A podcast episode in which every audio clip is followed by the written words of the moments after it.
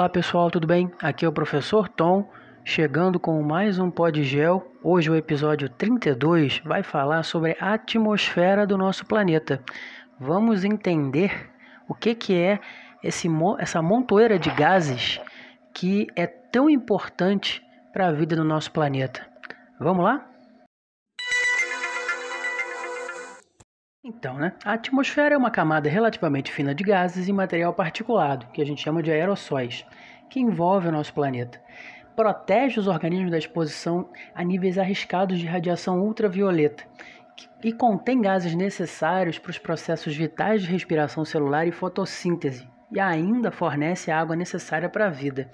A atmosfera também possibilita o efeito estufa, que é um efeito responsável pela manutenção da vida na Terra. A gente vai falar sobre isso num episódio futuro. Né?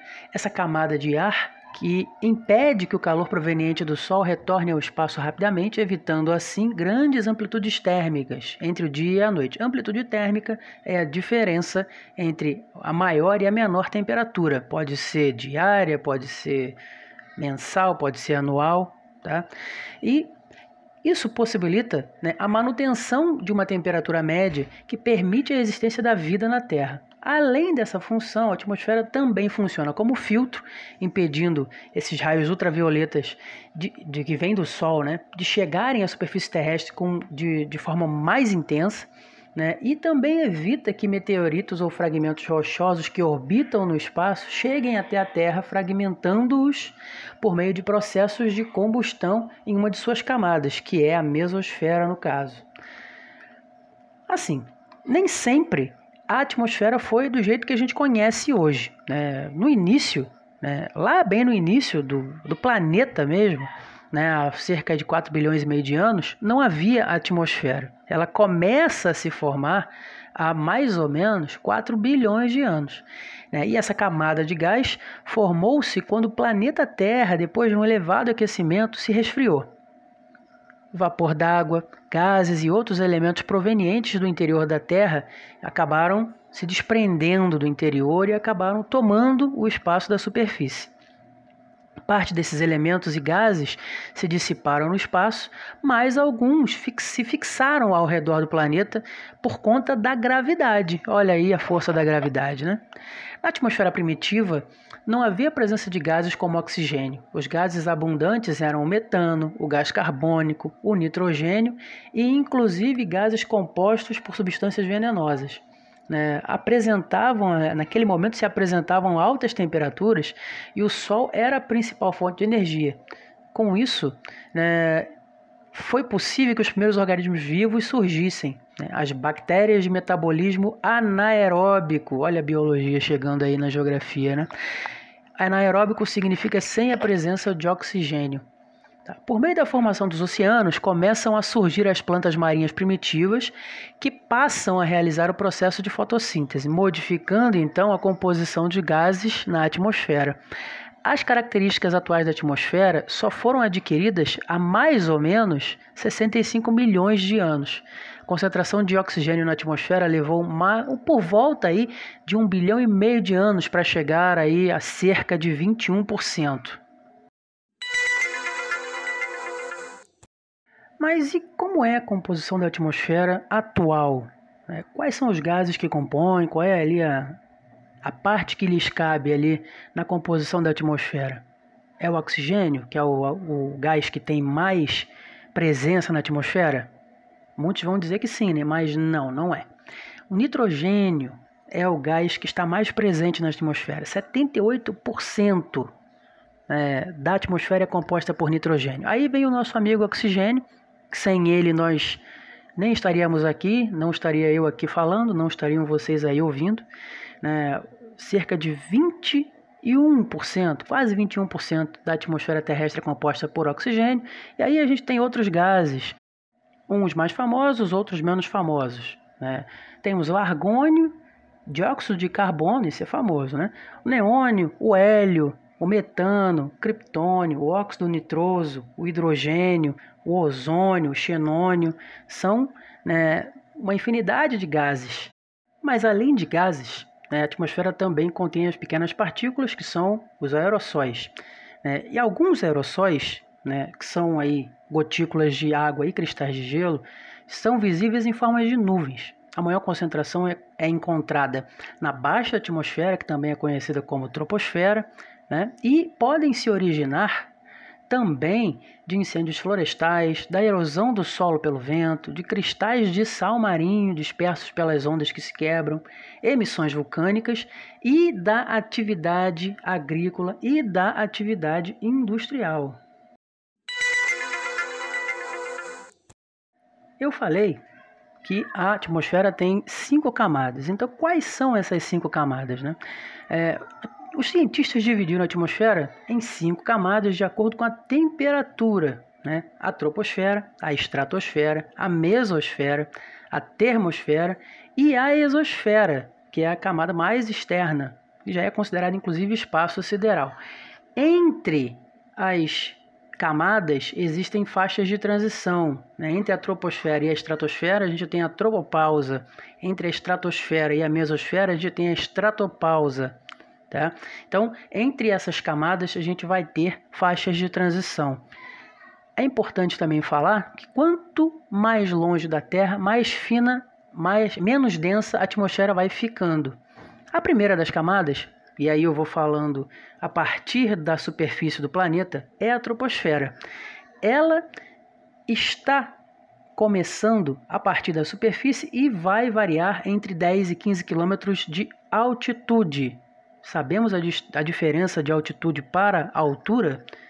altura é o tamanho de alguma coisa, de algum objeto. A altitude é a distância entre o nível do mar e o topo de algo que está se medindo, tá?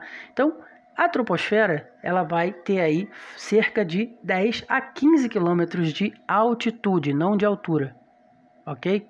É, ela contém entre 75 e 80% da massa da atmosfera. A troposfera é maior no Equador do que nos polos por conta do ar mais quente. Né? E uma coisa importante, um, um conceito importante é o conceito do gradiente de temperatura. O que é o gradiente de temperatura? Ou gradiente térmico vertical? E é um termo que indica a variação de temperatura em relação à altitude. Se a temperatura varia no sentido inverso da altitude, ou seja, quando a temperatura diminui, a altitude aumenta e vice-versa, a gente diz que o gradiente de temperatura, o gradiente térmico vertical, é positivo ou normal. Se for o contrário, é negativo. Então, assim, é, a pressão também segue esse gradiente. É na troposfera que ocorre a maioria dos fenômenos climáticos: chuva, vento, ciclones, né? os fenômenos climáticos que a gente conhece, né? nevoeiro, granizo. Né? A troposfera ela é a camada da vida. A segunda camada sempre partindo da superfície, né, é a estratosfera. E essa camada está situada ali né, entre 15 e 50 quilômetros de altura. Ela tem cerca então de 35 quilômetros de espessura. Diferentemente da troposfera, na estratosfera o gradiente de temperatura é inverso, ou seja, com a altitude a temperatura vai aumentando e não diminuindo. Né?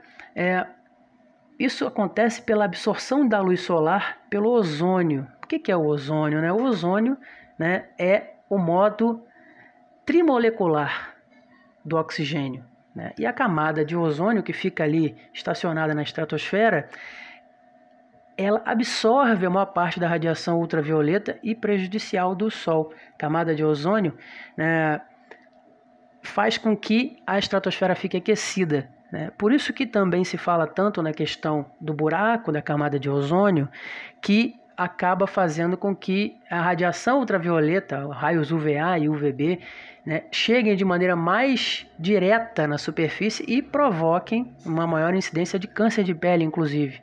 Né? É muito complicado. A terceira camada é a mesosfera ela é, representa a camada mais fria da atmosfera e seu ar é bastante rarefeito. A rarefeito é com baixa incidência de oxigênio. Tá? Diretamente acima da estratosfera, ela se estende entre 50 e 80 quilômetros, ou seja, ela vai ter aí mais ou menos 30 km de espessura. Suas temperaturas podem chegar a menos 90 graus Celsius é, por conta da baixa concentração de moléculas e também porque há redução do calor proveniente da camada de ozônio.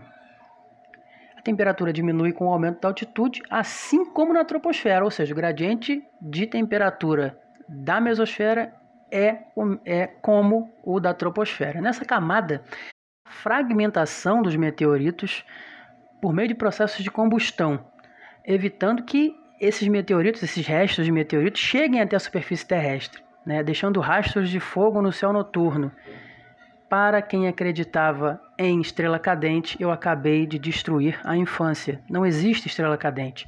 São é, fragmentos de meteorito que atravessam a atmosfera e se desfazem ali pela mesosfera. A termosfera é a quarta camada né, e também conhecida como ionosfera né, por causa da grande concentração de íons. Apresenta altas temperaturas que podem chegar a 1500 graus Celsius à medida em que há o aumento de altitude. A termosfera ela parte ali de mais ou menos 80 km de altitude e vai embora para o espaço sideral, até mais ou menos uns 600 km. Né. A temperatura é quente e pode ser tão elevada como milhares de graus. Né? Pois algumas moléculas que estão presentes na termosfera recebem grandes quantidades de energia do Sol. Nessa camada também é possível observar o fenômeno óptico conhecido como aurora polar. Aurora boreal, aurora austral, aurora boreal no norte, no polo norte, aurora austral no polo sul. Né? Na termosfera orbitam os ônibus espaciais. Né? Essa camada também sofre grandes efeitos dos raios X, radiação ultravioleta e dos raios gama, sendo também responsável pela sua absorção. A última camada do planeta é a exosfera. Esse exo aí é externo, fora. Né? É a camada mais alta, para além dos 600 km de altitude, chegando a milhares de quilômetros. E é a zona de transição efetivamente com o espaço exterior. Extremamente rarefeita, é composta principalmente de hidrogênio e hélio, gases esses que são os, os principais componentes do Sol. As temperaturas na exosfera vão variar diretamente na relação com o Sol. Né? Na parte que estiver frontal ao Sol, as temperaturas vão estar mais altas. Na parte que estiver oposta ao Sol, as temperaturas vão estar mais baixas. Né? Apesar dessa elevada temperatura, não há perigo de uma nave ou um satélite sofrer um aquecimento, já que a atmosfera a essa altitude é extremamente rarefeita, né? o que faz com que a troca de calor seja muito pequena. E é nessa altitude também que se situam diversos satélites, inclusive o famosíssimo telescópio espacial Hubble.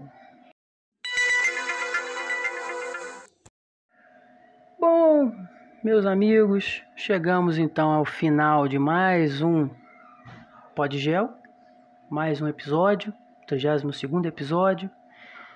Espero que vocês tenham conseguido aí começar a entender um pouco mais sobre a nossa atmosfera, né? E como sempre, aguardo o feedback, os comentários. É, espero aí que vocês interajam mesmo, que a gente possa fazer as trocas aí da melhor maneira possível. Né? Sigam é, os perfis aí pro Podgel, né? sigam aí Professor Tom no Facebook, Sigam lá no Instagram, under, é, arroba professor underline Tom. Né? YouTube, sempre chamando o pessoal para ir para o YouTube. É, a gente já percebeu isso, tem até estudos falando que é, o YouTube tem muito mais. Gente, pessoas usam muito mais o YouTube ouvindo do que efetivamente vendo. Então, é mais uma possibilidade de ouvir o Podgel. Né? Então, façam isso. Entrem aí nas redes sociais, né? Se mantenham ligados aí, sigam a gente para que vocês sejam sempre notificados. Valeu, pessoal. Seguimos.